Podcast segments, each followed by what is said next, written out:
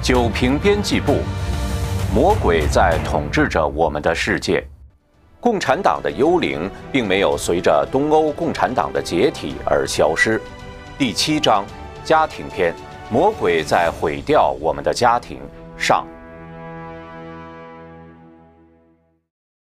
引言：自从二十世纪六十年代开始，现代女权、性解放、同性恋权利等各类反传统运动在西方甚嚣尘上。首先受到冲击的是传统家庭。美国一九六九年加州离婚法开启单方离婚绿灯，各州竞相效仿，离婚结婚比率自六十年代至八十年代增长超过一倍。五十年代，大约百分之十一的诞生于婚姻家庭的孩子目睹自己的父母离婚；到了七十年代，这个比率蹿升至百分之五十。根据美国疾病控制中心的数据，二零一六年，美国新生婴儿中超过百分之四十属于非婚生孩子，而六十年前的一九五六年，这个数字不到百分之五。在东西方传统社会里，贞洁的两性关系被视为美德，如今变成被嘲弄的可笑观念。伴随女权运动而来的同性婚姻权利运动，更寻求法律上重新定义家庭和婚姻。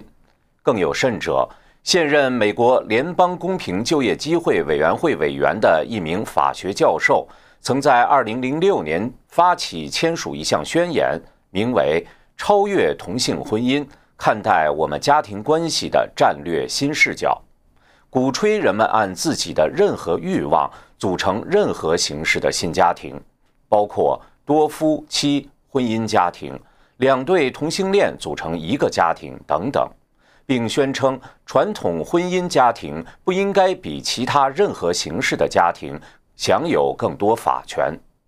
在公立学校里，几千年来被传统社会视为可耻的婚前性行为——同性恋，不但被灌输为正常的，甚至有的学校干脆把任何形式的以传统理念教育孩子视为大逆不道，以便孩子性倾向能够自由发展，即毫无阻碍地发展成为同性恋、双性恋或者跨性人等。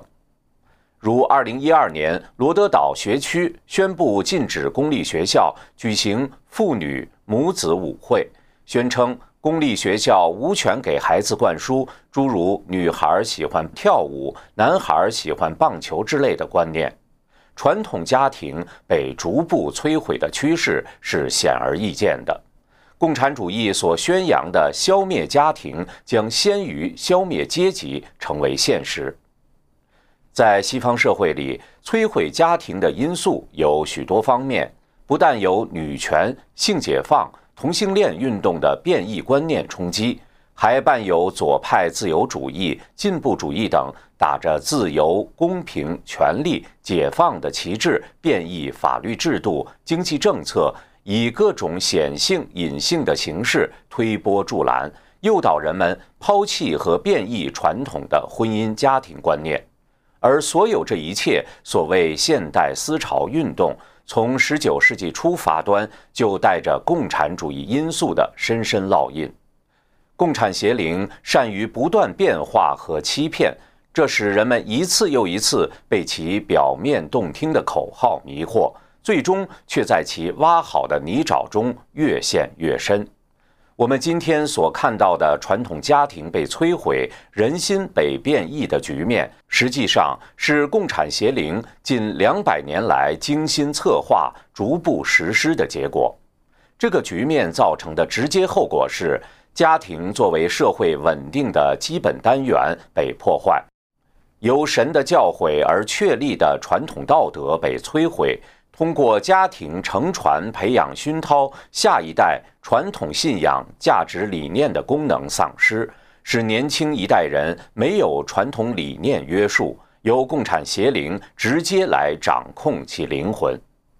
一，神给人留下的传统家庭，在东西方的传统文化中，婚姻乃是由神设立为天作之合，不可毁弃。男人和女人都是神按照自己的形象造的，在神的面前都是平等的众生。但同时，神也让男女生理上有所差别，并为男女双方规定了各自的角色。在西方传统中，女人是男人骨中的骨，肉中的肉。男人要像爱护自己的身体一样爱护妻子，甚至不惜舍己维护妻子；而女人则应当配合与帮助丈夫，使二人成为一体。男人负责在外流汗满面才得糊口，以支持家庭；女人生产儿女必多受苦楚，都源于人的不同原罪。类似的，在东方传统文化中，男人为阳，向天，当自强不息，有承载风雨、呵护家庭的责任；女人为阴，像地，以厚德载物，当柔顺体贴。有相夫教子的义务，男女各居其位，才能阴阳和合，子女才会健康成长。传统的家庭发挥着传承信仰、道德、维护社会稳定的功能。家庭是信仰的摇篮，价值承传的纽带。孩子的人生第一个老师就是父母。孩子如果从父母的言传身教中学到无私、谦卑、感恩、坚韧等等传统美德，必将会使其受益终生。传统的婚姻生活也促进男人和女人自身品行健康成长。他要求丈夫和妻子以一个全新的态度对待自己的情感和欲望，体贴包容对方。这一点和变异的同居生活有本质上的区别。人的情感总有阴晴变幻，两人高兴了在一起，不高兴了就分手。这种关系和一般的朋友关系没有区别，并不需要婚姻来约束。马克思则鼓吹情感上无任何约束的性爱，当然就是要解体传统婚姻，消灭家庭。二。共产主义以消灭家庭为目标。共产主义认为家庭是私有制存在的形式，消灭私有制必然要消灭家庭。原教旨共产主义把经济因素作为主导家庭关系的关键。当代的马克思弗洛伊德主义在把人的性欲视为理解家庭问题的钥匙。二者相同之处。都是把人的基本伦理道德抛在了一边，崇尚物质欲望，实际是把人变为兽，从而通过变异人的理念来摧毁家庭。共产主义有一个很迷惑人的学说，就是要解放全人类。这不仅仅是经济意义上的解放，也包括解放人类自身。解放的对立面是压迫。那么，在人类自身的解放中，压迫来自哪里呢？共产主义给出的回答是：压迫来自自己的观念。这个观念是由社会传统道德强加的。传统的父权家庭观念压迫女性，传统的性道德压迫人性。共产主义解放自己的理论被后世的女权主义、同性恋权利运动继承发展。导致反对传统婚姻家庭、性解放和同性恋等等反传统的观念大行其道，成为魔鬼消灭家庭的重要工具。共产主义要推翻一切传统的道德观念，这一点在《共产党宣言》中有明确的表述。三，共产主义的淫乱基因。共产邪灵处心积虑破坏传统家庭。早在19世纪初，魔鬼选择了空想社会主义代表人物，播撒其思想种子。共产主义思想开拓者罗伯特·欧文于1824年在美国印第安纳州建立了新和谐乌托邦公社，两年后以失败告终。公社成立之日，他宣称。公社把人类从三位一体的巨大恶魔中解救出来。对“巨大的恶魔”一词，他解释说：“我是指私有财产以及以私产为基础荒谬的宗教和婚姻。”欧文死后，另一位有影响力的乌托邦共产主义者是法国人查尔斯·傅立叶。他的思想深深影响了后来的马克思和马克思主义者。他死后，其门徒将其思想带入1848年革命和巴黎公社，随后又扩散到美国。傅立叶首次编造了“女权”一词，在他的理想共产社会称作法朗集中，传统家庭被嗤之以鼻，群交狂欢派对被高度赞颂为充分解放了人类的内在激情，并宣称公平社会应该对性弱势者，如年老、长相丑陋者给予照顾，以保障人人享有性满足的权利。他认为。任何形式的性满足，包括性虐狂，甚至家庭成员乱伦乃至受教，只要不是强迫的，都应该允许。因此，他堪称当代同性恋运动新兴分支库尔理论的先驱。受欧文，特别是傅立叶影响，19世纪在美国先后出现数十个共产主义乌托邦公社，但大都昙花一现。以失败告终，其中最持久的是以傅立叶理论为基础建立的昂内达公社，维持了三十二年。该公社鄙视传统一夫一妻婚姻，鼓吹群婚滥交，社员通过每周重新分配而公平得到和其任何心仪之人性爱的机会。最终，创办者约翰·汉普瑞·诺伊斯。因惧怕教会的法律诉讼而秘密逃亡，公社被迫放弃公妻制。诺伊斯后来著书立说，成为圣经共产主义的鼻祖。共产主义的淫乱基因是其理论发展的必然。从一开始，共产主义魔鬼就诱惑人背弃神的教诲，否认神，否认原罪。依照这种逻辑。本来是人类道德堕落造成的社会问题，其罪恶根源被归结为私有制。共产主义让人相信，消灭了私有财产，人就不会为此纷争。但即使财产公有之后，人还可能为配偶而产生纷争。因此，空想社会主义者公然以公妻制为解决方案。这些共产主义播种者创办的共产乐园。或者直接挑战传统家庭，或者鼓吹公妻制，以至于各社区、教会、政府都认为这对社会道德伦理构成了挑战，从而一致采取行动压制。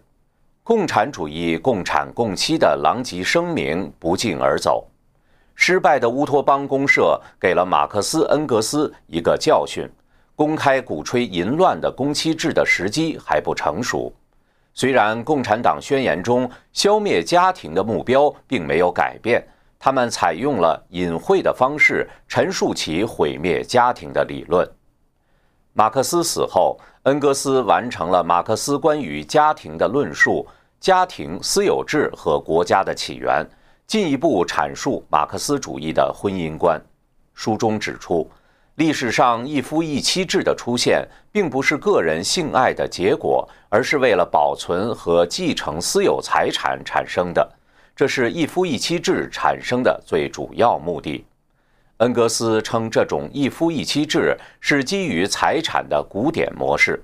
他认为，财产公有化之后，一种崭新的、纯粹基于爱情的婚姻模式将会出现。没有财产的束缚，基于纯爱慕之心的婚姻，听起来多么的高尚！但是，马克思恩格斯的辩解在共产主义的实践者那里显得苍白无力。感情是靠不住的，今天爱这个，明天爱那个，这不就等于是在鼓励性乱吗？前苏联和中共政权建立之后的乱性，见下一节，正是马克思主义实践的结果。夫妻之间的情感不会永远一帆风顺，而传统婚姻的誓言“至死不再分离”，既是对神的誓约，其本身也表明了双方在婚姻之时就准备着未来的情感可能会遇到困境，以及双方共同应对这种困境的决心。维系婚姻的不仅仅是情感。更是责任。对另一方、对孩子、家庭的体贴照顾，把夫妻双方变成了有道德责任感的成熟男人和女人。马恩在家庭私有制和国家的起源中鼓吹，在共产社会中，财产公有、家务劳动职业化，生了孩子也不用担心，因为照看和教育孩子由国家负责，这样完全不必担忧任何后果。而这一切正是今天最主要的经济和道德压力，妨碍了姑娘把自己彻底献给所爱的男子。这难道不足以带来无任何约束的性交，以及随之而来社会更宽容对待女人贞洁的荣耀和失贞的耻辱吗？马恩所鼓吹的，尽管常常用自由、解放、爱等词汇掩盖其真实含义，实际是放弃人的道德责任，使人的行为完全受欲望主宰。但无论是傅立叶还是马克思时代，多数民众还没有彻底背离神的教诲，对于共产主义的淫乱思想尚有相当的戒备。即便马克思本人也想象不到二十世纪以后的人类是如何以各种借口接受其淫乱思想和实施其消灭家庭的目标的。红魔安排人撒下了淫乱变异的种子。也系统安排了引诱人类屈从欲望而背离神的教诲，逐步堕落，最终让其实现消灭家庭、变异人心之目标，使人落入红魔掌控。四，共产政权下的共产共妻实践。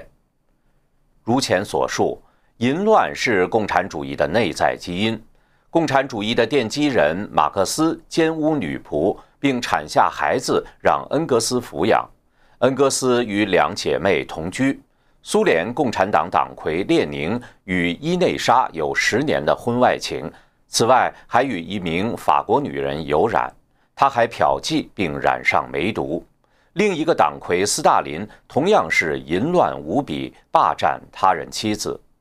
苏共夺权成功之后，马上开始了大规模的共产共妻实践。当时的苏联堪称西方性解放的先导。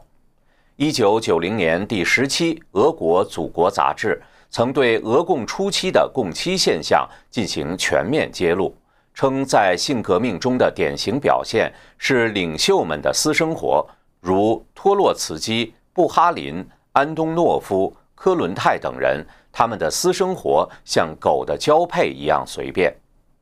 一。前苏联的共产共妻，早在一九零四年，列宁写道：“淫荡能使精神的能量获得释放，不是为了伪装的家庭价值，而是为了社会主义取得胜利，要扔出这个血块。”在俄国社会民主工党的三次党代会议上，列夫·托洛茨基提出。布尔什维克一旦夺权胜利后，就要制定新的两性关系原则。共产主义理论要求摧毁家庭，过渡到性需求的自由时期，并提出教育孩子的责任要全部交给国家。一九一一年，托洛茨基给列宁写信称：“毫无疑问，性压迫是奴役人的主要手段。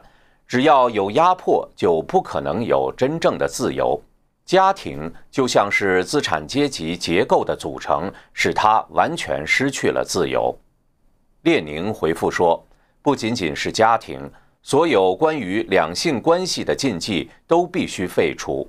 我们可以向女权学习，甚至有关同性恋的禁令都必须废除。”布尔什维克夺权后，于1917年12月19日公布的列宁条令中，包括废除婚姻。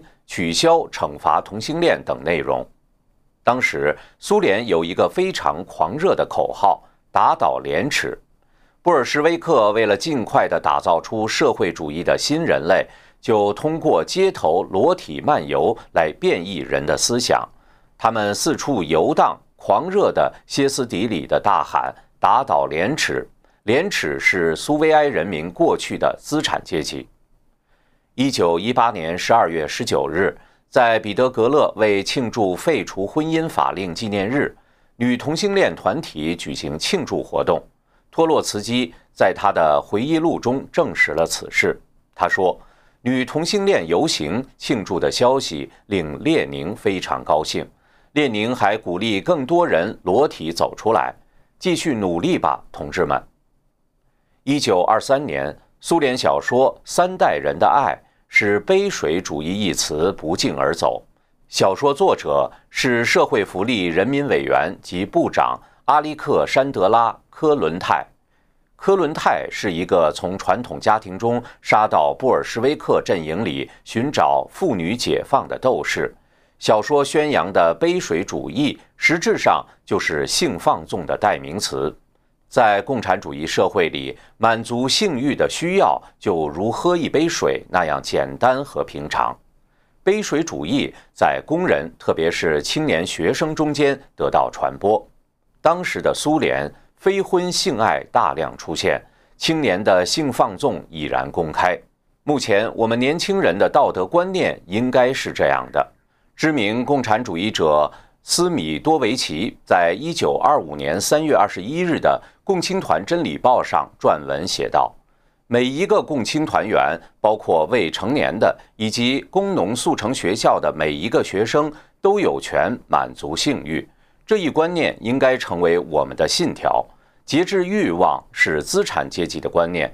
如果某位男人看中了一个年轻女共青团员、女工人，或者工农速成学校的女生，她应当尽量满足选中她的男人，否则她就是资产阶级的市侩，配不上共产主义者的称号。不仅如此，社会上还出现了大规模的离婚运动。保罗·坎格尔在《破坏家庭：从共产党到进步主义，左派怎样破坏我们的家庭和婚姻》一书中写道。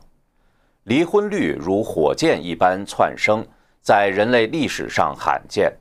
短时间内，似乎莫斯科的每个人都在离婚。一九二六年，美国有影响力的《大西洋月刊》发表题为《苏联人为消灭婚姻奋斗》的文章，报道当时苏联令人震惊的情况。前苏联性解放期间，还出现瑞典家庭现象。是指很多人不分男女同居而住，通常由十至十二名志愿者组成家庭，虽叫瑞典家庭，但是和瑞典人没有任何关系，纯粹的俄式。这一现象大开乱交和性乱之门，造成伦理崩塌、家庭分裂、同性恋、性病、强奸等事件激增。随着社会主义公社的发展。瑞典家庭也在全苏遍地开花，这一现象称为妇女国有化或社会主义化。以1918年3月叶卡捷琳堡的社会主义女性为例，布尔什维克夺取这座城市后，就在苏维埃消息报上颁布一项法令。该法令规定，16岁至25岁的年轻女子都必须社会化。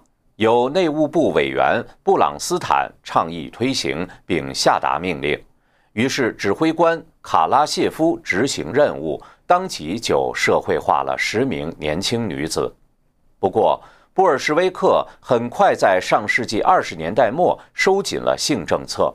列宁在与妇女活动家蔡特金的谈话中痛斥杯水主义，给他扣上了反马克思主义、反社会的帽子。原因是性解放带来大批副产品、新生儿，他们无人看管抚养，家庭解体，最终会导致社会瓦解。二，延安的性开放。中共诞生之初，情况与苏联类似，当然，这都是同一棵毒树上结出的不同毒果而已。早期领导人陈独秀就以私生活放荡著称。郑超林、陈碧兰的回忆录中，瞿秋白、蔡和森、张太雷、向景宇、彭树之等人情史迷乱，性态度堪比前苏联杯水主义盛行时期。不只是上层知识分子型领袖，早期开辟的中央苏区和鄂豫皖苏区见证之初，普通人生活也充分体现性自由。由于提倡妇女平等，结婚离婚绝对自由，出现了大量因满足性欲而妨害革命工作的情况。苏区青年还往往以拜干娘、接近群众为名谈恋爱，年轻女性拥有六七名性伴侣的不在少数。据鄂豫皖苏区革命历史文件汇集，红安、黄麻、黄坡、光山等地方党内负责人约有四分之三的多数，总与数十数百女人发生性的关系。一九三一年春末，张国焘主政鄂豫皖苏区后，即发现梅毒流行甚广，不得不报告中央，所求诊梅毒疥疮的医生。多年后。其回忆录中对当时苏区调戏妇女的事，对妇女乱来和某些高级将领的姘头仍记忆犹新。一九三七年，李克农担任中共八路军驻京办主任，负责领取军饷、医药物资等。一次，国民政府主管部门审核八路军的医药清单时，发现其中治疗花柳病的药品数量相当大。经办人员就问李克农：“难道贵军中得这种病的人很多吗？”李克农一时语塞，只好编谎搪塞说是给当地百姓治病。中共二十世纪三十年代的性自由同样危及了政权，不但有和苏俄相同的社会瓦解问题，还使已婚的红军战士军心动摇，担心参军后妻子出轨改嫁，影响部队战斗力。而且，这种高度的性自由也坐实了其共产共妻的恶名。为此，苏区才不得不颁布了保护军婚、限制离婚次数等政策。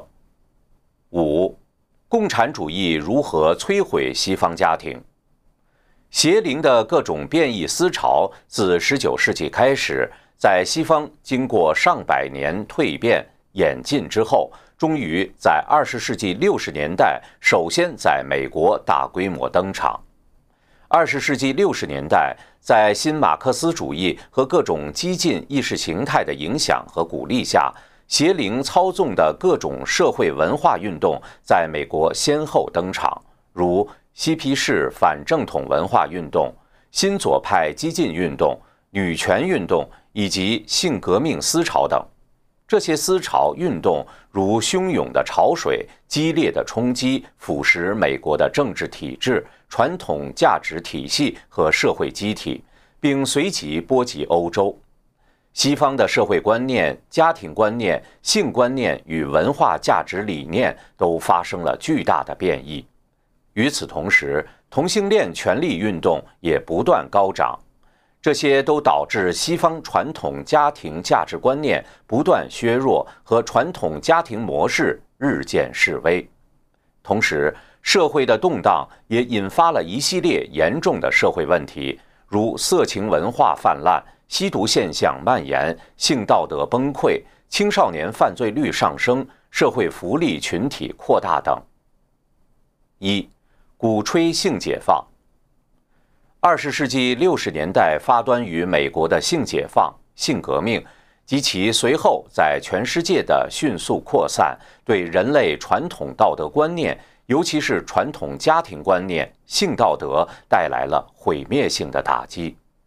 为了让性解放在西方社会肆虐，邪灵经过了充分准备，尤其通过性爱自由运动，也称性激进主义，为其铺垫。逐步侵蚀、瓦解传统理念。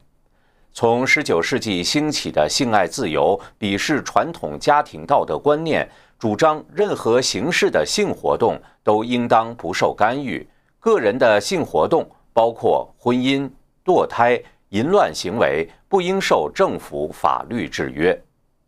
傅立叶的追随者、基督教社会主义者诺伊斯首次提出性爱自由概念。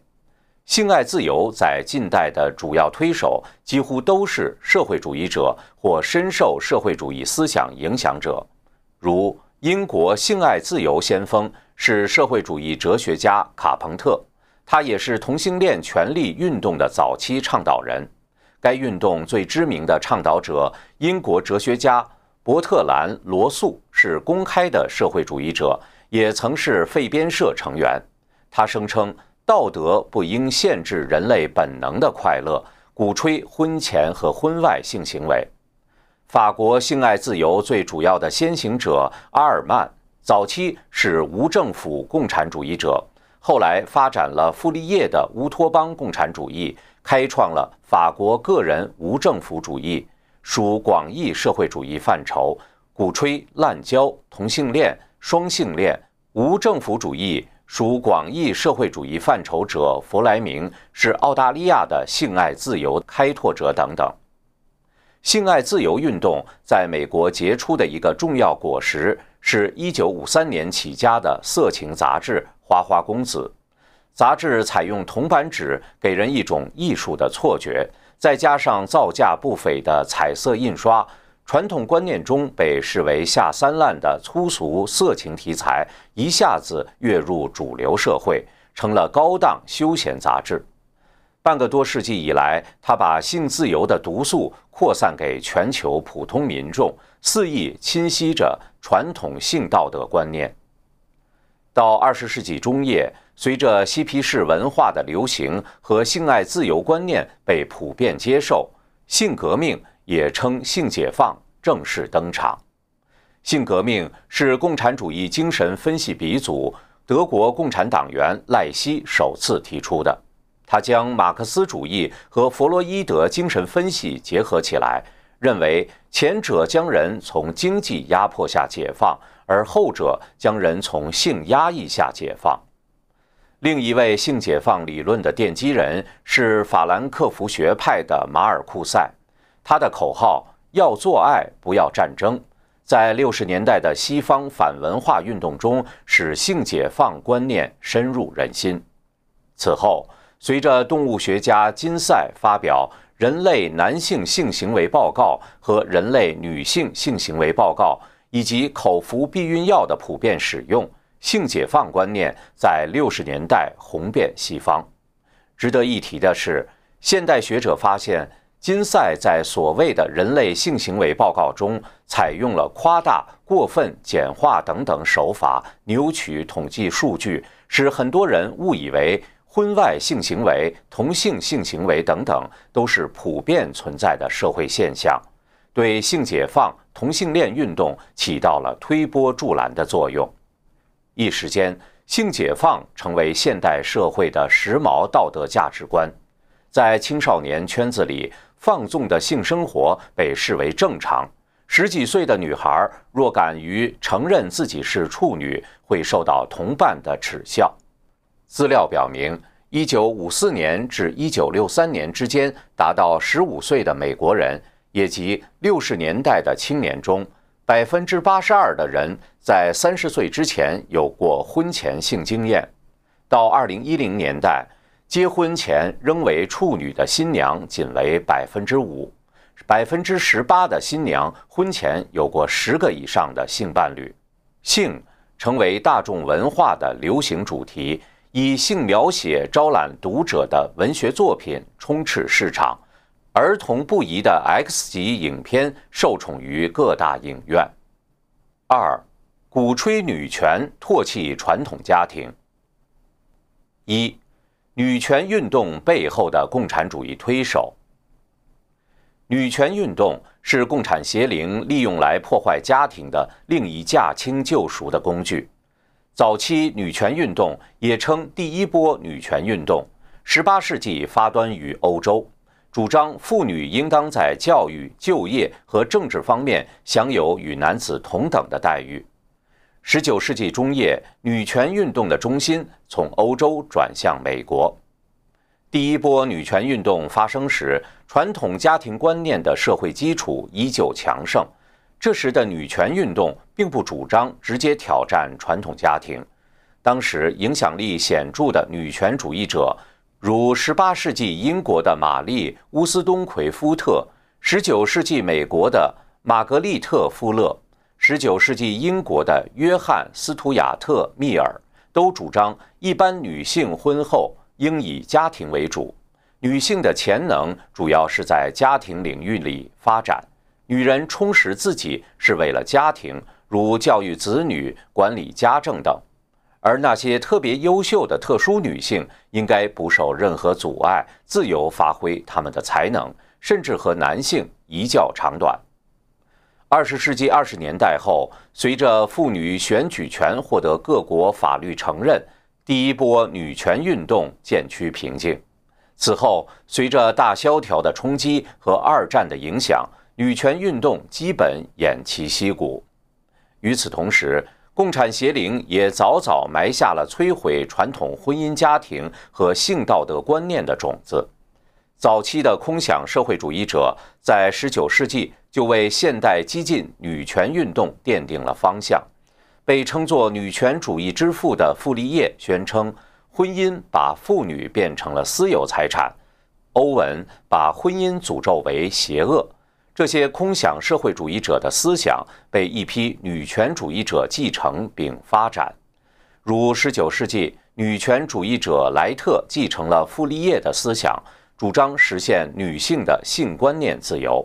英国女权活动家惠勒继承了欧文的思想，激烈谴责婚姻把女人变成了奴隶等等。同时，社会主义女权活动者也是19世纪女权运动的重要组成部分。当时，法国最有影响的女权刊物，如法国第一份女权主义日报《妇女之声》《自由妇女》。后更名为《妇女论坛》《妇女政治》《妇女评论》等，其创办者或是圣西门乌托邦主义者，或是傅立叶的追随者。由于当时女权主义和社会主义的紧密联系，遭到当局严厉审查。我们看到，当第一波女权运动如火如荼地进行着的同时，红魔也同时安排了各种激进思潮，冲击传统家庭婚姻观念，为随后到来的更加激进的女权运动做了铺垫。第二波女权运动始于上世纪六十年代末的美国，随后波及到西欧及北欧，并迅速扩展到整个西方世界。六十年代末期的美国社会正处于一个动荡不定的时期。伴随着民权运动、反越战运动，各种激进的社会思潮纷纷抬头，女权主义趁机以更激进、变异的面目出现并风行世界。奠定这一波女权运动第一块基石的是1963年出版的《女性的奥秘》，以及该书作者贝蒂·弗里丹发起成立的全国妇女组织。该书作者从一个郊区中产阶级家庭妇女的角度，激烈批评女性的传统家庭角色，认为传统的快乐、满足、幸福的家庭主妇形象是所谓父权社会塑造的迷思。他认为，中产阶级的郊区家庭是美国妇女舒适的集中营。受过教育的现代妇女应该跳出满足于相夫教子的成就感，在家庭之外实现真正的自我价值。数年后，更激进的女权主义者主宰了全国妇女组织，继承并发展了弗里丹的女权思想。他们认为，女性自古以来都是被父权文化所压迫的。他们将家庭归结为女性受到压迫的根源所在，并主张彻底变革社会制度，彻底变革传统文化，在经济、教育、文化、家庭诸方面进行全方位的斗争，实现女性的平等，把社会按照某种方式划分为受压迫者和压迫者，从而鼓吹斗争和解放、平等。这正是共产主义的核心要旨。传统马克思主义以经济地位划分人群，新女权主义则以性别划分人群。事实上，《女性的奥秘》的作者贝蒂·弗里丹，并非如书中所暗示，是一个厌倦家庭琐事的中产阶级郊区家庭妇女。史密斯学院的教授霍热维茨于1999年写了传记《贝蒂·弗里丹及其女性的奥秘的出笼。他的调查揭示，弗里丹从大学时期到上世纪五十年代，一直是激进的社会主义活动家，曾先后担任几家由共产党主导的工会组织喉舌报刊的专业记者。霍热维茨并找到他当年写的这些文章。他在伯克利加州大学期间加入共青团，并两次申请加入美国共产党，但美国共产党没有接受，因其党外身份更能发挥作用。他自己授权的传记作者朱蒂·韩尼斯也不讳言他是马克思主义的信奉者。美国学者凯特·威根特在《红色女权主义》一书中指出，实际上。女权主义在二十世纪初到六十年代的美国并没有沉寂，包括安东尼·弗莱克斯纳、勒纳、米拉姆等等一大批有共产主义背景的红色女权主义作者，在这一时期为随后到来的第二波女权运动进行了多方面的理论铺垫。安东尼早在一九四六年就运用马克思的分析方法。以白人压迫黑人做类比，指出男性同样压迫着女性，只是由于受麦卡锡反共影响，共产主义臭名昭著，他们从此闭口不谈自己的红色背景。在欧洲，法国作家西蒙德·波伏娃以代表作《第二性》引领第二波女权风潮。波伏娃早期是一位社会主义者，一九四一年。他与共产主义者、哲学家保罗·萨特及其他作家一起创建了法国地下社会主义组织“社会主义与自由”。随着六十年代其女权主义声名鹊起，他宣称不再相信社会主义，只承认自己是女权主义者。他主张女人不是生成的，而是形成的，鼓吹虽然性是由人的生理特征决定的。而性别则是在人的社会性的影响下后天所形成的一个自我认知的心理概念，认为女孩顺从、乖巧、爱撒娇、赋予母性的女性气质，全都来自后天的父权社会精心设计的神话，为的是维持父权社会对女性的压迫。他主张女性冲破传统理念，实现不受约束的自我。这种思想实际为同性恋、双性恋、变性等等各类变异观念提供了温床。此后，各类形形色色的女权思想层出不穷，基本都继承了女性不平等来自于传统父权社会的压迫。因此，对女权主义者来说，传统家庭婚姻观念是实现女性平等的主要障碍。波伏娃认为，婚姻让女人受制于丈夫，同妓女一样令人恶心。她同萨特保持终身情人关系，而拒绝结婚。与此同时，她也和其他男人保持偶然的爱情。同样的，萨特也拥有几位其他女人的偶然的爱情。他的婚姻观是当代激进女权主义者的主流态度。事实上，这种复杂混乱的性关系，正是乌托邦共产主义先行者傅立叶十九世纪所设想的公妻制。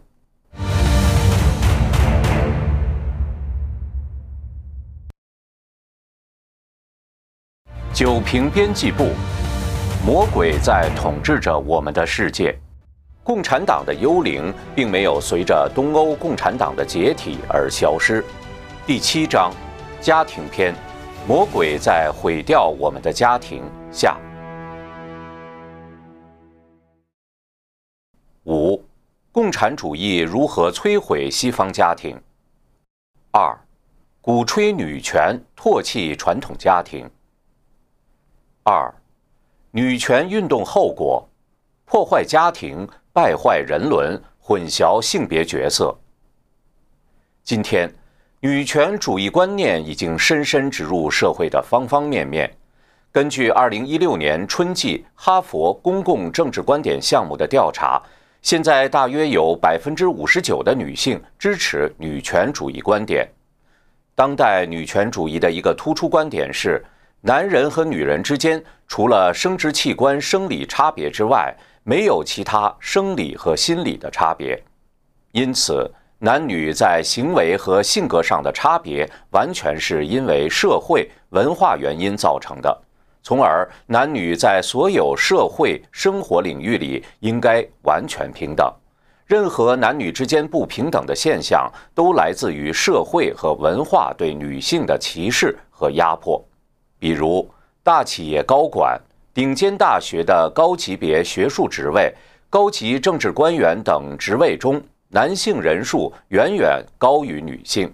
女权主义就认为，这主要是性别歧视造成的。事实上，公平的比较。是在工作能力、工作时间、工作态度等等完全相同的情况下比较性别差别。比如，不能忽略的因素是，这样的高阶职位往往要求长期高强度超时工作，牺牲周末甚至晚间的休息。正吃着饭，接到一个电话，就得马上召开紧急会议，经常出差离家等等。而女性通常在生育期要中断职业生涯，而且更倾向于多花时间照顾家庭和孩子，不愿意在这方面牺牲。另外，升到这些职位的人往往具有比较刚毅强势的性格，这也和多数女性温柔的性格特点相左等等。这些因素都可能导致只有少数女性能攀升到高位。女权主义就认为都是社会强加给女人的观念造成的这种不平等，反对女人应当性格温婉，应当花时间照顾自己的孩子、家庭等观念，认为政府应当提供婴幼儿抚养教育的公共服务等等。同时，当代女权主义也不能容忍用男女天生的生理心理差别来解释男女不平等现象，即只有把过错都归结到社会原因、传统道德观念上才是唯一真理，才算政治正确。二零零五年，哈佛大学校长劳伦斯·萨摩斯在一个学术会议上发言。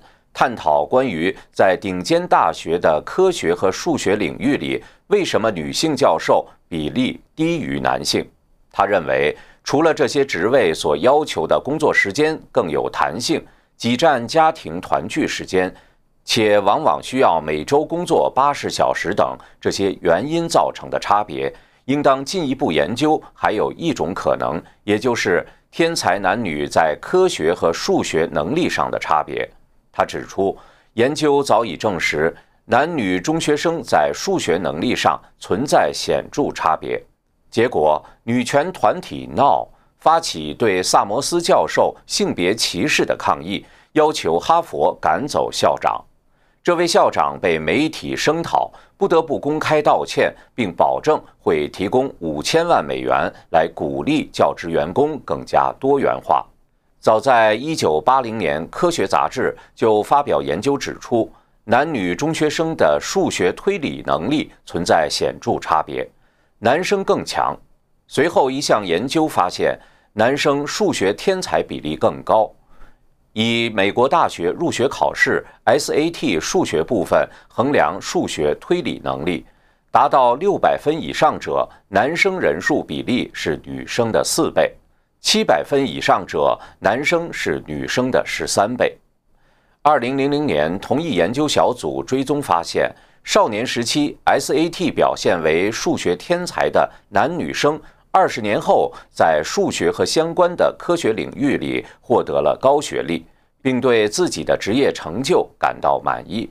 也就是说，萨摩斯提出的思路：天才男女中学生在数学能力上存在显著差别。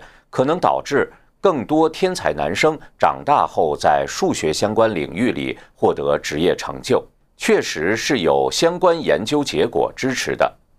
早有媒体指出，萨摩斯事件中强制不同观念公开认错，和共产国家的再教育有异曲同工之处。在没有真正弄清所谓不平等的根源之前，鼓励多元化。实际就是增加女教授人数，达到结果平等。托克维尔早就指出，社会主义和民主没有任何相通之处，除了一个词——平等。社会主义追求的是结果均等，民主寻求的是机会平等。以此衡量，很容易看穿女权主义背后隐藏的共产主义基因。需要强调的是，这里并不是试图证明男人在智力或能力上比女人优越。男人和女人的才能表现在不同方面，人为的抹平两性之间的差异，既不符合常识，也不利于男人和女人各尽所长。如果说男女性的心理和智力差别不那么直观的话，女权主义否认男女生理和体力上的差别就更匪夷所思了。在东西方的传统理念中，男性承担保护者的角色。消防员清一色为男性，一直被视为正常。女权主义宣称男女的绝对平等，要求女性同样承担传统上男性的角色，这又带来人们料想不到的后果。二零零五年，纽约市消防局首度允许一名没有通过体力测试达标的女性成为消防队员。消防员必须背着氧气罐和五十磅重的装备。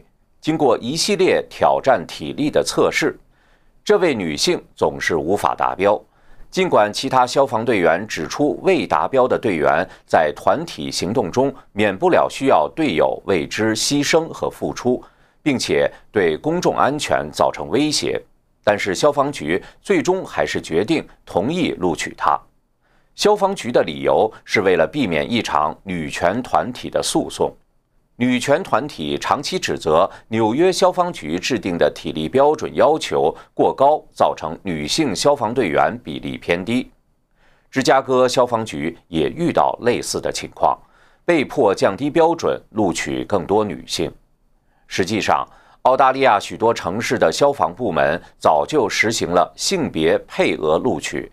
也即，如果录取百分之五十的男申请者，那么也要同比例录取百分之五十的女申请者为消防队员。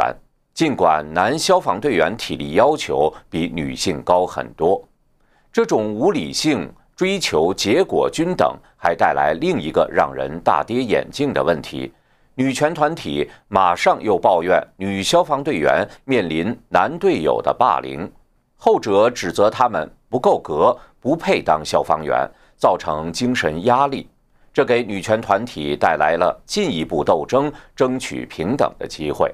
这就是为什么女权主义的一个口号是“我们要做的还很多”。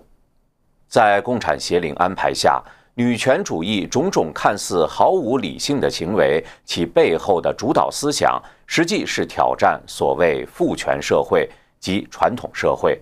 从而颠覆传统家庭，这一点和通过阶级斗争推翻资本主义一脉相承。传统社会认定男性阳刚，女性阴柔，男性作为保护者，承担支撑家庭、支撑社会、保护女性和孩童的责任，而女权主义要挑战的正是这种父权社会结构，认为男女一样。这种父权社会造成了男性的优势和对女性的压迫，所以传统骑士精神、绅士风度都被鄙视。按照女权主义理想，未来的社会将不允许在看到泰坦尼克沉没之前，男性主动把一切求生机会让给女性的美德。女权主义挑战父权社会，还表现在对孩童教育方面。女权主义推动的平权法修正案在滨州通过后，针对滨州校际体育联合会的一场诉讼的法庭裁决说，学校必须把学生包括在所有体育活动之中，包括摔跤和美式足球，不论性别如何，也即女生不得以性别理由缺席摔跤、美式足球课。美国学者萨默斯。在针对男孩子的战争一书中，举了许多压制男生的例子，其中一个是纽约皇后区的纽约飞行学校，该校招收的都是当地少数族裔低收入家庭的孩子，学校把孩子们培养成优秀学生。美国新闻与世界报道杂志把该校列为全美最佳高中之一。学校为孩子们提供各种动手制作电动机械飞行器的机会。不难理解，入学的男孩占绝大多数，女孩在学校中比例较少，但也表现不俗，并得到充分尊重。该学校过去十多年来一直面临女权团体的指责和法律诉讼威胁，要求必须提高入学女生的比例。女权团体全国妇女法律中心创办人二零一零年在白宫发言中，专门把纽约飞行学校列为性别隔离的例子，声称：“在我们获得绝对的平等之前，我们绝不能在花环上躺着休息，我们的路还很长。”对女权主义者来说，从小培养男孩具有男子汉精神，鼓励他们有独立、冒险、进取的精神，以及鼓励女孩温柔体贴、照顾家庭，都是造成将来社会性别不平等以及压迫和歧视女性的根源。实际上，女权主义的极端做法带来的另一个恶果是，社会朝着无性别的方向发展。男性和女性都不再具有各自的性别心理特征，这将影响年轻人，尤其是孩子的心理发展。可以预见，更多的人群将成为同性恋、双性恋或者跨性人。事实上，在一些欧洲国家，这种趋势已经出现。越来越多的孩子从学校回来，告诉家长：“妈妈，我生在一个性别错误的身体中。”到二零一七年，伦敦塔维斯托克诊所每年接受约两千例有类似问题的孩子，而在二零零九年只有一百例。当然，这也是女权主义背后的共产基因所想要达到的目的：尽一切办法摧毁传统的家庭道德观念，造成家庭崩溃和解体。在传统文化中，神天。赋予女人生养教育孩子的责任，东西方传统文化中伟大的英雄背后都有伟大的母亲，而女权主义主张父权社会对女性压迫的一个明显的例证，就是人们期望女人养育自己的孩子，认为家庭妇女和母亲的责任是没完没了、枯燥无聊、毫无回报的。有人做了小统计。发现知名女权主义者几乎都是婚姻破碎、终身未嫁，或者即使结婚也没有子女的女人，感叹他们当然无法理解正常女人把婚姻家庭视为生命最重要的组成部分，在养育孩子，在孩子的成长中获得母性的自然满足感。今天，女权主义派生了形形色色的变异思潮。比如，有的主张个人的事情具有政治意义，实质是将个人的私生活与个人的事情等同于政治，在家庭中掀起性别战争；有的将男人视作奴役女人的身体和思想的吸血鬼；有的说孩子是女性实现其最大潜能的障碍，将家庭归结为女性受到压迫的根源所在。事实上，当代女权主义毫不隐瞒其破坏传统家庭的目的。在当代女权运动领袖中，这样的主张并不鲜见。结束婚姻体制是女性解放的必要条件，不应当允许服务于家庭并计划成为家庭主妇成为妇女的选项。不消灭婚姻，就无法消灭男女不平等。女权运动以解放的名义解决人类道德败坏后造成的社会问题，从而变异人的观念，加剧社会道德败坏。美国学者休利特指出，当代女权主义是造成大量单亲妈妈家庭的主要因素。女权运动曾极力推动的无过失离婚法案，实际却为男人逃避责任提供了方便。女权主义试图去破坏或者改造原有的家庭结构，而家庭恰恰是广大妇女应对社会危机的避风港。大多数妇女希望巩固而不是摧毁家庭。和女权主义主张相反的是，离婚并没有为女性带来她们所期望的自由。有研究指出，女性离婚后陷入贫困的比率高达百分之二十七，是男性的三倍。这也不奇怪，邪灵并不在乎女性权利。破坏家庭、败坏人伦才是其目的。三，鼓吹同性恋，变异家庭定义。同性恋权利运动从其发端就和共产主义的大力推动分不开。早期空想社会主义者提出了同性恋为人的自由选择，共产主义声称要把人类从传统道德观念的束缚中解放，因此。在共产主义理论中，性解放包括同性恋权利，都属于人类应该获得的自由。在性爱自由运动中，一大批共产主义者或其同路人也同样鼓吹同性恋权利。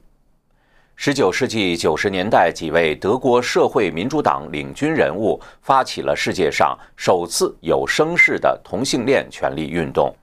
以性学研究者赫西菲尔德为代表的社会民主党成员们，从理论上论述同性恋行为是自然的、道德的。一八九七年，赫西菲尔德创立了科学人权委员会，这是世界上第一个同性恋权利组织。他们一八九七年发起了一场为同性恋行为辩护的运动。一八九五年，英国作家奥斯卡·王尔德因和别的男人发生性关系而被指控。德国社会民主党是当时唯一支持王尔德同性恋权利、为其辩护的团体。社会民主党领袖艾多德·伯恩斯坦主张废除禁止男人之间发生同性性行为的法律。最引人注目的例子。是本章第四节所述的俄国十月革命以后的性解放。这场运动中，禁止男人之间发生同性性关系的法律被废除。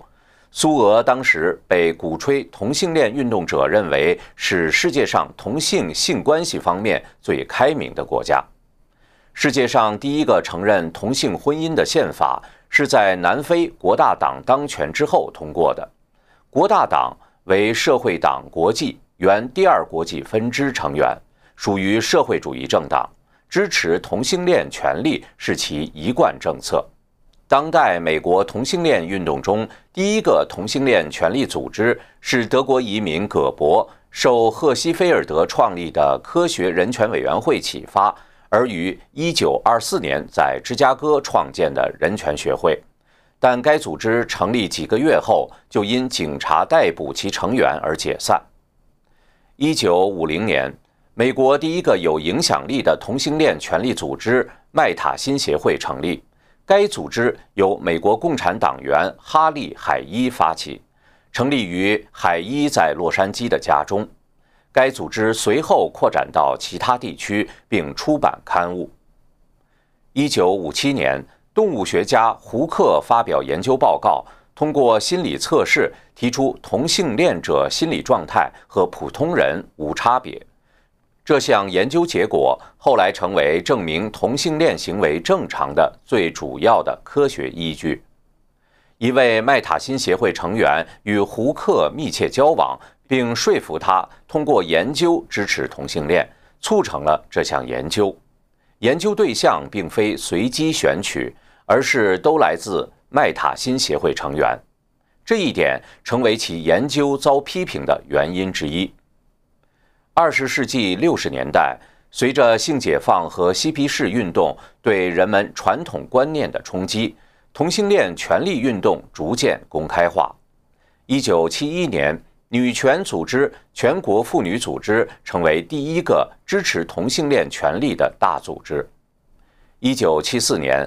美国精神病学会以胡克的研究报告为主要的支持论据，决定不再把同性恋视作心理疾病。学会为此表决时，有百分之三十九的人反对此举。换言之，这项决议本身远非如一般人认为的出自科学界的一致认同。胡克及其后续研究者选用了所谓的适应性测试结果，作为衡量同性恋者心理状态的标准。通俗地说，如果一个人能够适应社会，能保持自尊和良好的人际关系，在正常社会生活中没有任何心理障碍，就判定其心理正常。罗伯特·金尼博士。二零一五年，在医学期刊《Lincol》上刊文指出，胡克选定的这个适应性标准的问题在于，有很多种心理疾病患者，如果用适应性测试作为衡量标准，会误判他们属于心理正常。比如，有一种心理异常的疾病，患者有强烈的愿望，希望解除自己的某个健康肢体，比如一条腿。如同某些同性恋者认为自己长了错误的性器官，这种患者也强烈相信某个肢体不属于自己。这种病人完全能够适应社会，保持自尊和良好的人际关系，在正常社会生活中没有任何心理障碍。他们甚至一旦实施肢体切除手术后，就能从中获得快感，并认为生活质量得到改善。金尼还列举了其他心理疾病，比如有种心理异常患者喜欢吃塑料，并从中得到满足感；另一些患者有伤害自己身体的强烈欲望，但不是自杀等等。这些患者都具有良好的社会适应性，多数人甚至有大学以上学历。然而，这却属于心理学界公认的心理异常。金尼更指出。事实上，选定适应性标准来判断心理异常是逻辑上的循环论证。许多研究证实，同性恋人群中罹患艾滋病、自杀、吸毒的比率都显著的比一般人群高。即使在同性婚姻早已合法化的国家，如丹麦，也是如此。男同性恋人群艾滋病和梅毒的患病率是正常人群的三十八至一百零九倍。在上世纪九十年代，艾滋病治疗出现突破进展之前，同性恋人群平均寿命甚至比总人口平均寿命低八至二十年。这些事实也说明，同性恋并不像人们鼓吹的那么正常。随着同性恋权利运动声势浩大。歧视同性恋成为了一个杀伤力极强的政治正确帽子，坚持同性恋属于精神疾病这一观点的专家被边缘化，而另一方面，相当数量的同性恋者取得心理学、精神病学专业学位，成为同性恋心理学研究专家。如今被广泛引用的支持同性恋行为正常的科学报告。是二零零九年美国精神病学会指定一个工作小组撰写的研究综述。金尼指出，该工作小组七人中，包括主席在内的六人本身就是同性恋或双性恋者，因此从科学角度说，工作小组的立场并非中立。已故的全国同性恋研究和治疗学会主席约瑟夫·尼古拉西披露。当时申请加入小组工作的还有非常有资格的专家，但他们属于学术上支持用治疗方法矫正同性恋行为的一派，因此全部被拒绝参与。前任美国精神病学会主席尼古拉斯·卡明斯公开谴责学会内政治压倒科学，鼓吹同性恋权利运动的极端自由派操纵了学会。如今，被同性恋心理专家以及同性恋运动推崇的适应性标准，也被美国精神病学会广泛用来衡量其他性心理异常疾病。比如，按照美国精神病学会的治疗手册，衡量恋童癖精神异常的标准是：如果一个成年人见到儿童就会产生无法控制的强烈性欲望或性幻想。但是没有实施这样的行为。如果本人对这种心理状态没有心理障碍，内心不感到愧疚、可耻以及有精神压力，这就属于正常的恋童癖性倾向，不算作恋童癖心理异常。相反，如果患者对自己的心理状态有内心纠结、有羞耻感和心理压力，则被视为恋童癖心理异常患者。值得注意的是，这样的所谓人类心理诊断标准，完全和人类的普世价值背道而驰。人对败坏行为有正常的羞耻感和道德内疚感，被视为有心理疾病，却把变异和败坏当作正常。既然这个适应性标准已经使同性恋行为和婚姻合法，那么魔鬼的下一步推动恋童癖行为合法化并不遥远。美国共产党员托洛茨基主义者大卫·托斯塔创办了北美恋童癖组织，他的另一重要公开恋童癖倡导者，同时也是美国同性恋权利运动的先锋艾伦·金斯堡。是一位共产主义同路人，卡斯特罗的崇拜者。另一个主要恋童癖组织 CSC，则由德国共产主义者性解放鼻祖赖希的弟子于1971年在美国加州创办。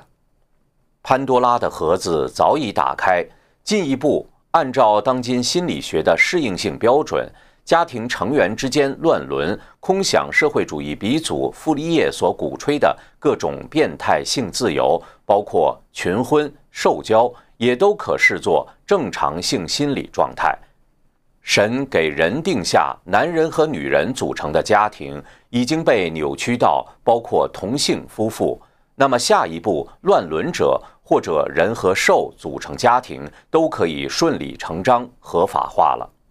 把人等同于没有道德标准的兽，正是魔鬼毁灭人类的手段。同性恋运动和性解放、女权主义交织在一起，彻底颠覆了传统性道德和家庭观念，背叛了神给人设立的传统婚姻和家庭。需要强调的是，主张不歧视同性恋，原本出自于一种无知的但善良的愿望。但是魔鬼却利用人的善良而欺骗人，达成毁人的目的。这是因为人忘记了神的教诲。神仿照自己的形象造了男人和女人，规定了人的道德规范。人如果背叛神，听从魔鬼，放纵欲望，变异自己，使男人不是男人，女人不是女人，抛弃神定下的做人的道德规范。那么，最终的可怕结局就是被神抛弃，走向万劫不复的深渊。对于误入歧途、奔向悬崖的人，对其鼓励说：“我们尊重你的选择。”这也许出自善心，但结果却是将对方推向更危险的境地。真正的善良，应该是告诉那走在歧途上的人，分辨正道和歧路，免于覆灭。即使会被不理解和责难。四，鼓吹离婚权、堕胎权。一九六九年之前，美国各州离婚法都基于宗教传统，要求必须以当事人或另一方的过错为提出离婚的理由。按照西方宗教传统，婚姻是神所设定的，稳定的家庭有益于夫妻双方。孩子以及整个社会，因此，教会和各州法律都注重确保婚姻不会在无充足理由的情况下解体。到了上世纪六十年代，由法兰克福学派领导的反传统潮流强烈腐蚀了传统婚姻观念，其中以自由主义和女权主义为祸最甚。自由主义者否认婚姻的神圣性。把婚姻简单化为双方自愿的世俗合同，女权主义则主张传统家庭是父权社会压迫女性的工具。对于在压迫之下感到沮丧、失望的或爱冒险探奇的妇女来说，离婚提供了合法逃脱婚姻的借口。这些合同自由和反压迫的观点，给无过错离婚法案铺平了道路。从此，只要夫妻一方单方面宣称婚姻存在无法调和的分歧，就可以解散一个婚姻。进入上世纪七十年代以后，美国离婚率不断攀升。由于离婚造成的家庭解体首次超过配偶一方死亡而造成的家庭破裂。在七十年代初建立的美国家庭中，几乎一半以离婚告终。离婚对孩子的负面影响长久而深远。迈克尔·里根，前总统罗纳德·里根的养子，这样描述父母的离婚。离婚是两个成年人剥夺一个孩子有意义的一切，孩子从此没有了家，没有了原来的温馨家人，没有了原来的安全感，被剥夺了那种被爱和被保护的幸福。大人们把孩子的一切摧毁，砸碎在地上，然后走出门，留下孩子独自去收拾这一团糟。推动堕胎权是邪灵毁人的另一手段。最初考虑堕胎合法化，只是基于不得已的特殊情况，如强暴、乱伦，或因母体的身体健康状况不佳，如有精神疾病、心理疾病等。性解放运动的鼓吹者认为，性不必限定在夫妇间，但夫妇以外的性关系最大障碍是怀孕。因为避孕难免会失败，所以推动堕胎合法化作为避孕失败的补救办法。一九九四年，联合国开罗人口会议中，干脆公然将人类拥有生育权做延伸解释，其中之一是人拥有满足和安全的性生活的权利，因而有堕胎权。此外，女权主义提出女性身体自主权。主张女性有权自己决定是否要生下或杀死胎儿，这样堕胎从最初的不得已发展到可以随心所欲结束胎儿的生命。魔鬼放纵人的欲望的同时，利用女权和性解放鼓励杀死胎儿，不但让人犯下大罪，而且让人更践踏传统的生命神圣性观念。五。以福利制度奖励单亲家庭。在一九六五年的美国，百分之五的孩子由未婚妈妈生育。对当时的孩子来说，和自己的亲生父亲生活在同一个家里是理所当然的常识。而二零一零年代，未婚妈妈占生育率的百分之四十。从一九六五年到二零一二年，美国单亲家庭猛增一千万。从三百三十万窜升至一千三百万。虽然有些爸爸留下来同居或甚至结婚，但这些单身妈妈所生的子女大多数在没有父亲的家庭长大。父亲给孩子带来与母亲互补而不同的角色。父亲给男孩一个示范，让男孩懂得怎样成为男子汉，让女孩感受到女性应得到的尊重。父亲不在身边，对于孩子成长有很大的负面影响。现有的研究表明，孩子在成长过程中缺少父亲角色造成的负面后果包括：使孩子缺乏自信、逃学、辍学比率高达百分之七十一；过早性生活、淫乱、少女怀孕、参与帮派、犯罪入狱。百分之八十五的入狱少年家庭中没有父亲，吸毒、流浪，百分之九十离家流浪的孩子没有父亲，有性虐待倾向，比正常人群高四十倍。智库布鲁金斯研究所曾总结青少年脱贫的三大要诀：一是要念完高中，二是找到一份全职工作。三是，在二十一岁之前不要结婚和生孩子。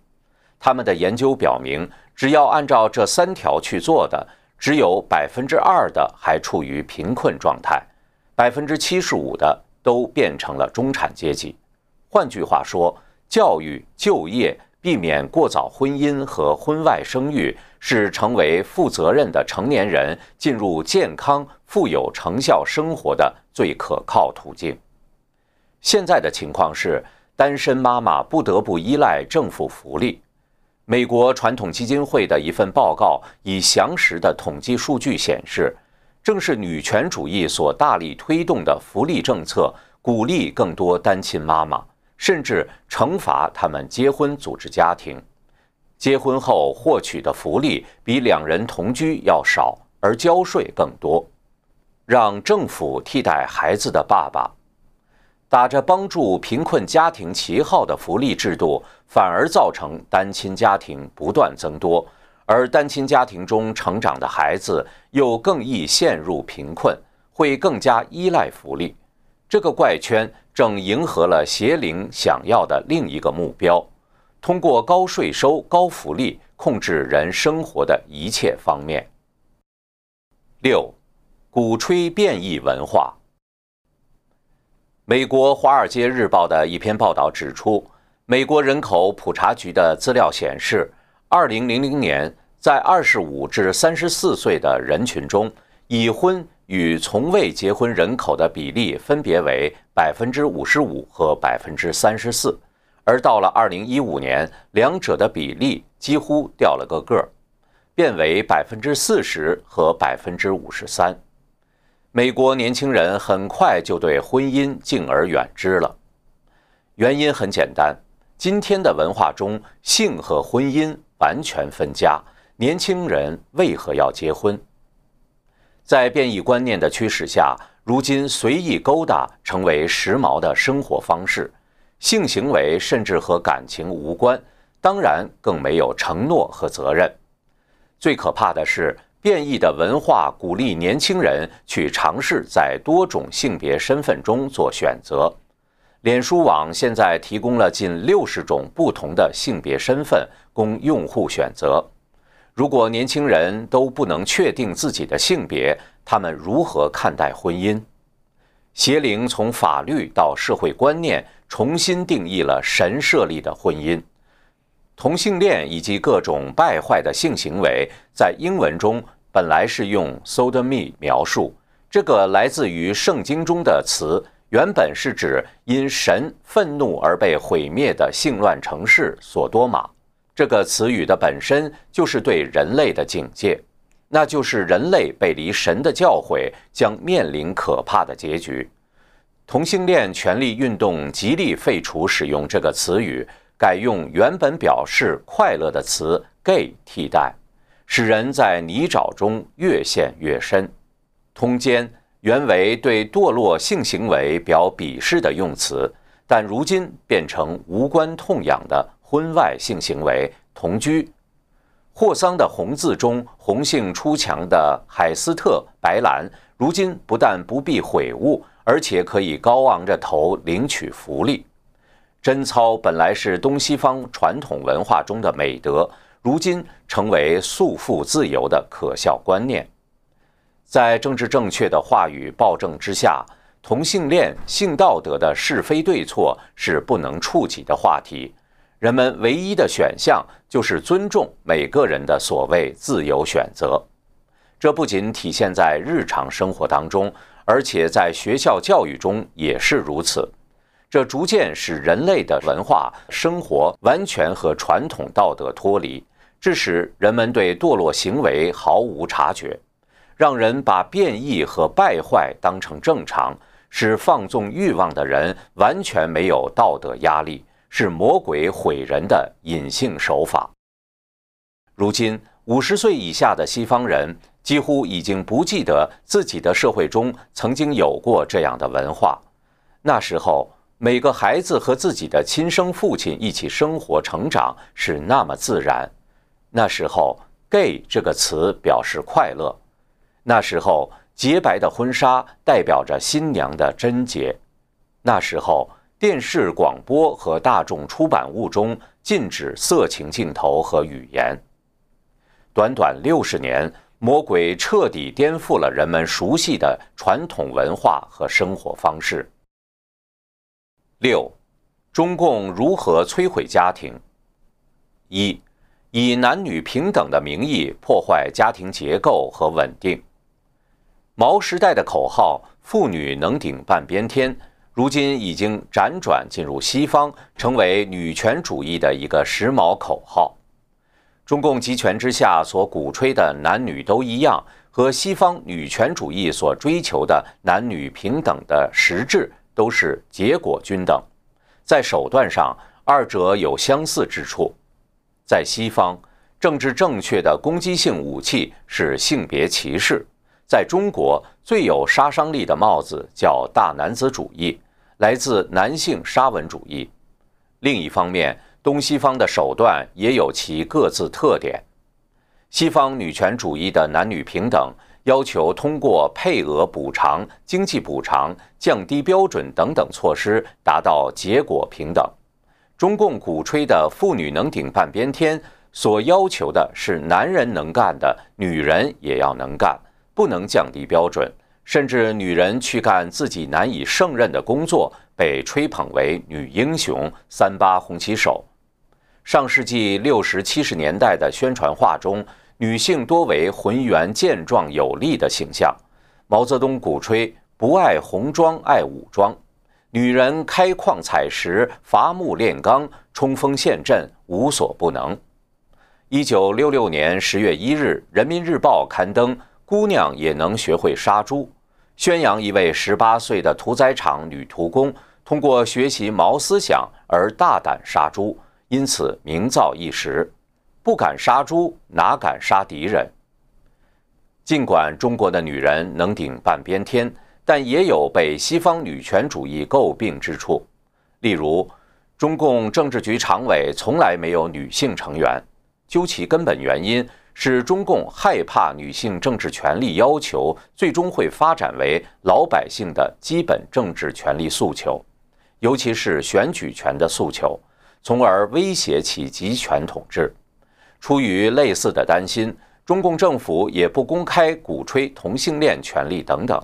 但另一方面，同性恋确实是魔鬼毁人的趁手工具，因而中共对同性恋采取不支持、不反对的态度，同时利用管控媒体和大众文化等方式，默认怂恿同性恋人群发展扩大。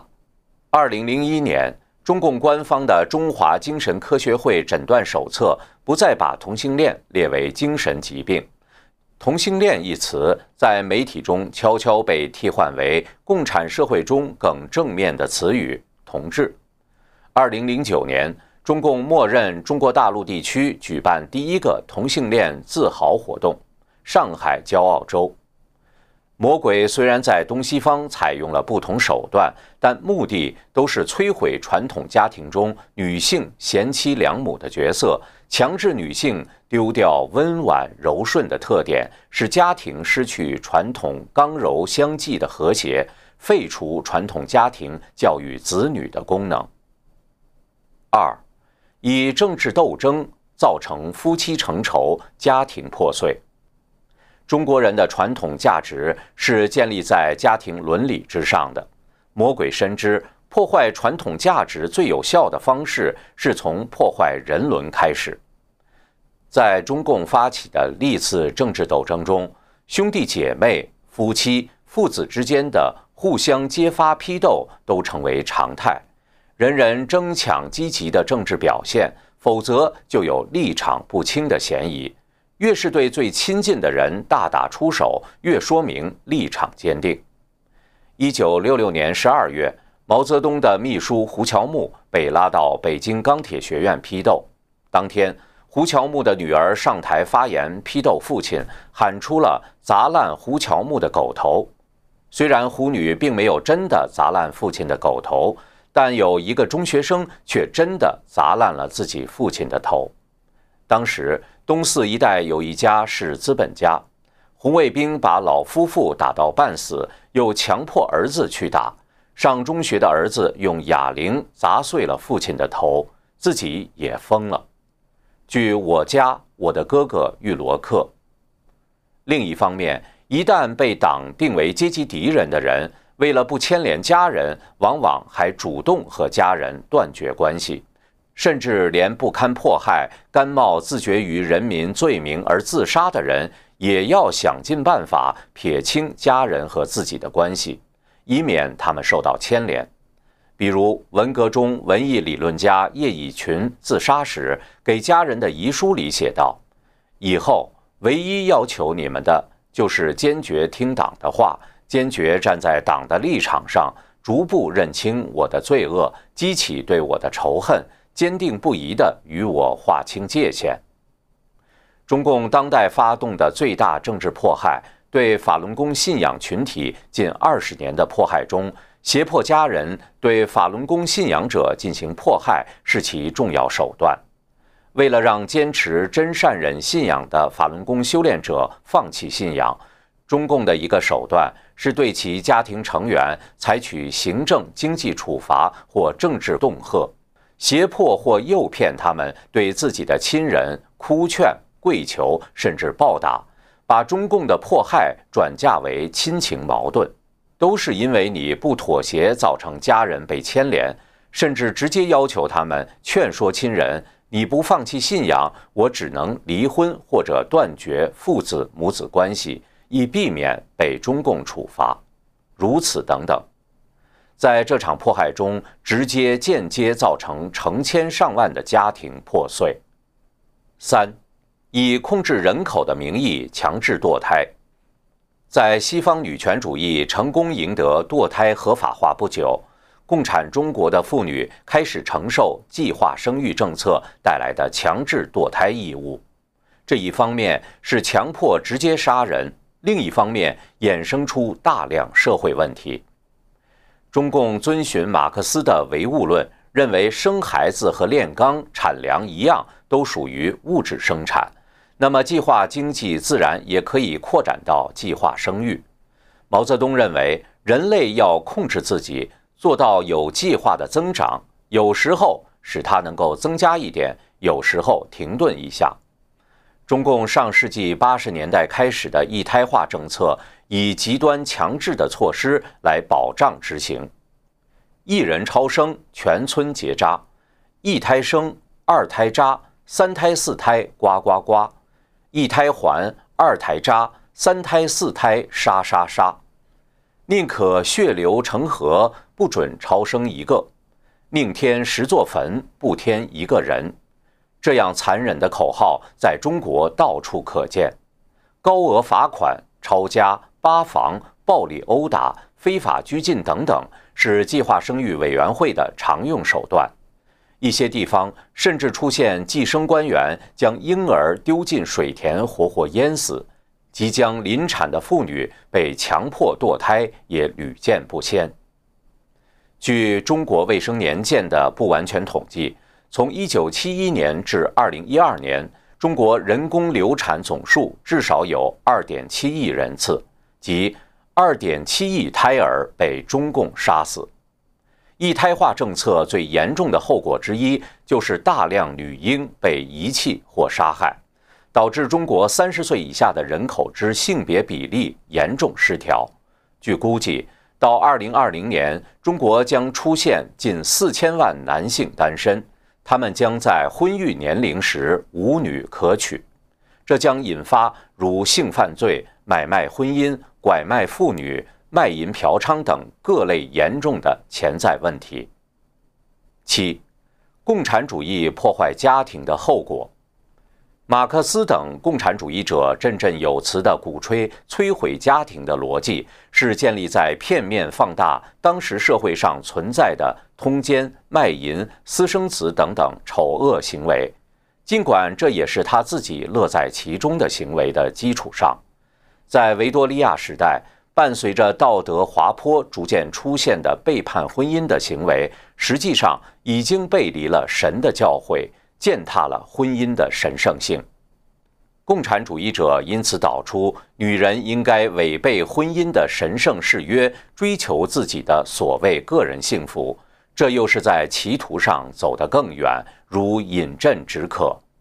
共产主义邪灵给出的药方，不过是把人类道德普遍拉下地狱，使本来是人人谴责、见不得人的行为，变成司空见惯的常态。达到人人平等，一同坠向覆灭的深渊。共产邪灵引诱人类相信，罪恶不在人的堕落，而在社会，让人从反叛传统中寻找出路，离神更远。邪灵鼓吹的女权、同性恋、性解放等等，用的是自由、解放等美丽词藻，最终导致的结果是女性的尊严被贬损，男性的责任被丢弃，家庭的神圣被践踏，两性的道德被变异，孩子的未来被摧毁，最后狞笑的却是魔鬼。